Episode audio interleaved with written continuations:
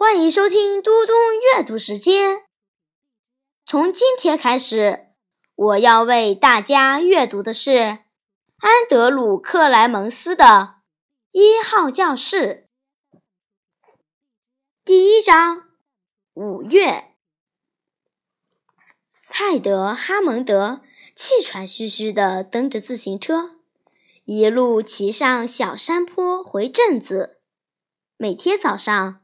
他都要骑车赶到二号公路和七号县级公路的交叉口，去取一孔奥马哈世界论坛炮，然后在七点半到八点半之间，不论晴雨，不分寒暑，泰德都要去送报纸。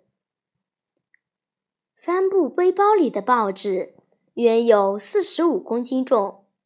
那是因为今天星期二，他还要额外多加一孔线报，每周观察。一切都还好，至少今天没有雨雪，也没有灼热的粉尘往脸上吹。泰德最喜欢在五月骑自行车，天气不热也不冷。他也喜欢十一月，不过到了五月。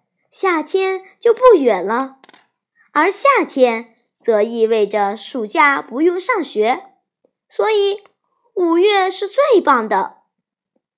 泰德送报纸挣的钱并不多，但这里是内布拉斯加州的普拉兹福德镇，有工作就很棒了。即使是在二十世纪二十年代的发展巅峰时期。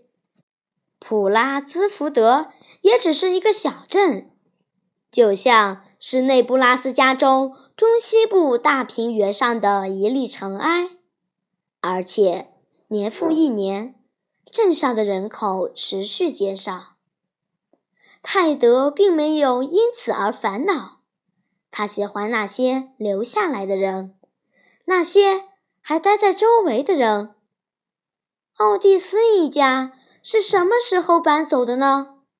泰德一点儿也不在意。他给奥蒂斯一家送了两年半报纸了，但他们从没给过他小费，一角钱都没给过，连圣诞节都没给过。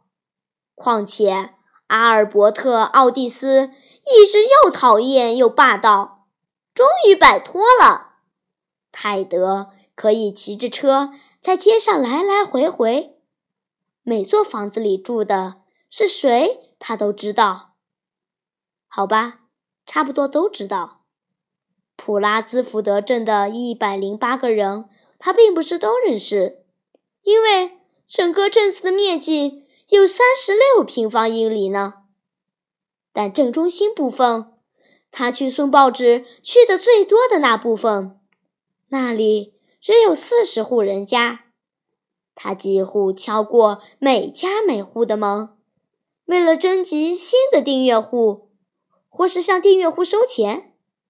他每天送报纸，最后去的是位于小镇大街上的克拉拉餐厅，那里在柜台末端总有一个自制甜甜圈和一杯牛奶等着他。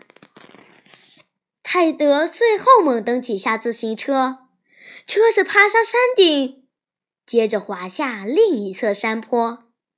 清晨的阳光照亮了他的脸庞，蓝知更鸟沿着树篱边边飞边唱。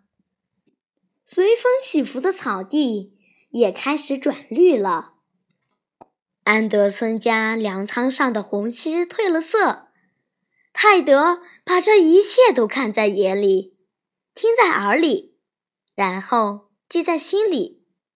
他爱这个地方，这个世上独属于他的宁静角落。